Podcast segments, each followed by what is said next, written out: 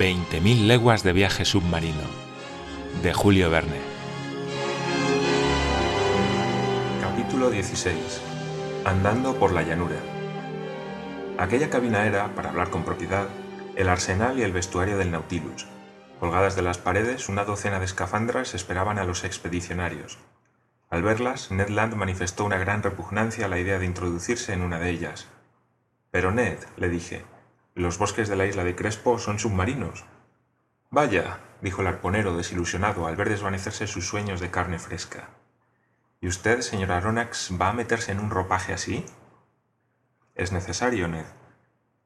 Es usted muy libre de hacerlo, respondió el arponero alzándose de hombros. Pero lo que es yo, a menos que se me obligue, nunca me meteré en una de estas vestimentas. Nadie va a obligarle, señor Ned, dijo el capitán Nemo. ¿Y Conseil va a arriesgarse? preguntó Ned. Yo seguiré al señor a donde vaya, respondió Conseil.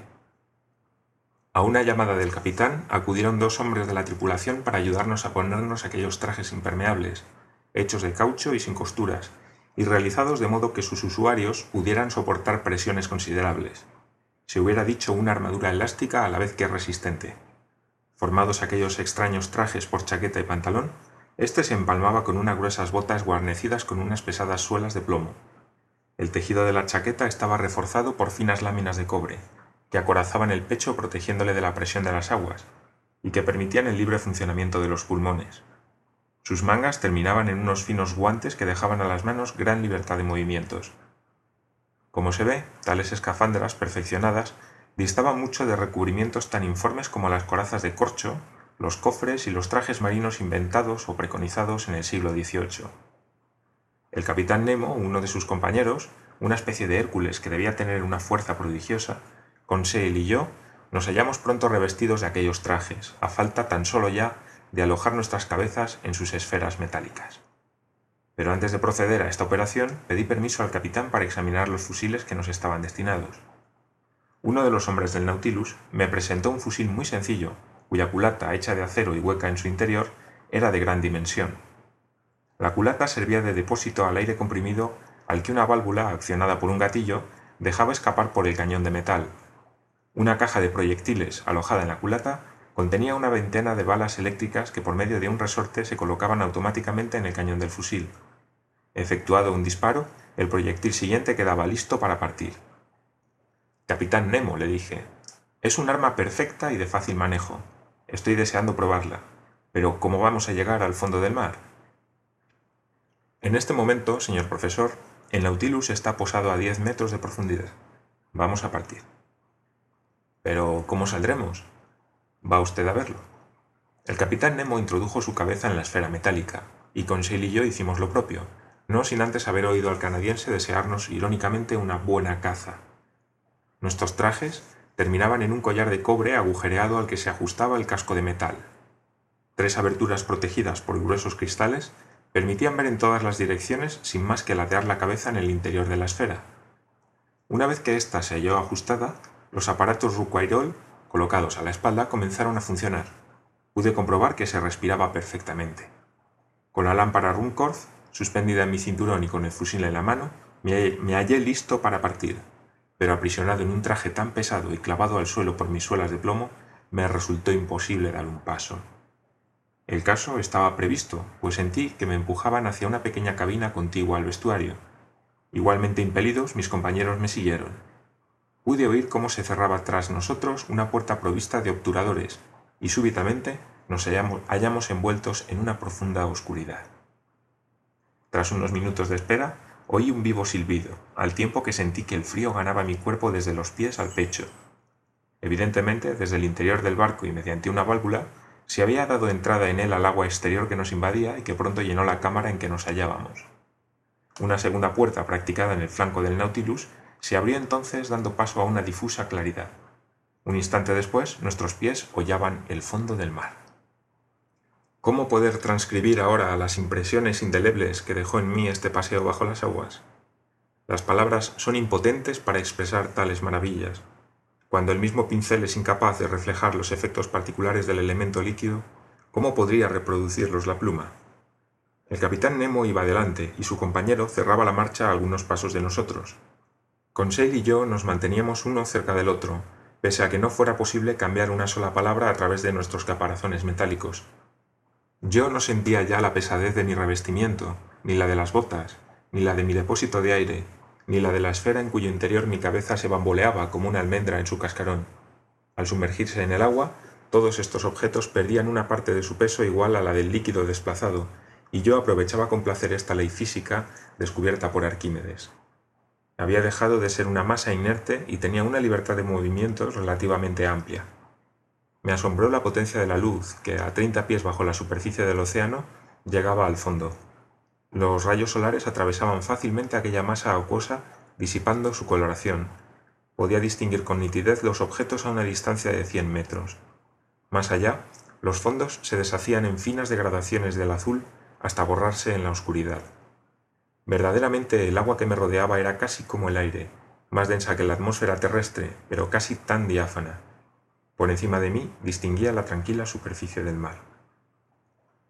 Caminábamos sobre una arena fina lisa, no arrugada como la de las playas que conservaban la huella de la resaca. Aquella alfombra deslumbrante, como un verdadero reflector, reflejaba los rayos del sol con una sorprendente intensidad, produciendo una inmensa reverberación que penetraba en todas las moléculas líquidas. ¿Se me creerá si afirmo que a esa profundidad de treinta pies veía yo como si estuviera en la superficie? Durante un cuarto de hora anduvimos por ese fondo de arena sembrado de una impalpable capa de polvo de conchas. El casco del Nautilus, perceptible como un largo escollo, desaparecía poco a poco, pero su fanal, cuando se hiciera la noche en medio de las aguas, facilitaría nuestro retorno a bordo, con la proyección de, de sus rayos nítidamente visibles. Efecto difícil de comprender para quien no ha visto más que en tierra esas luces blancas tan vivamente acusadas. Allí, el polvo que satura el aire les da la apariencia de una niebla luminosa, pero en el mar, como bajo el mar, esa luz se transfiere con una incomparable pureza. Seguíamos caminando por aquella vasta llanura que parecía no tener límites.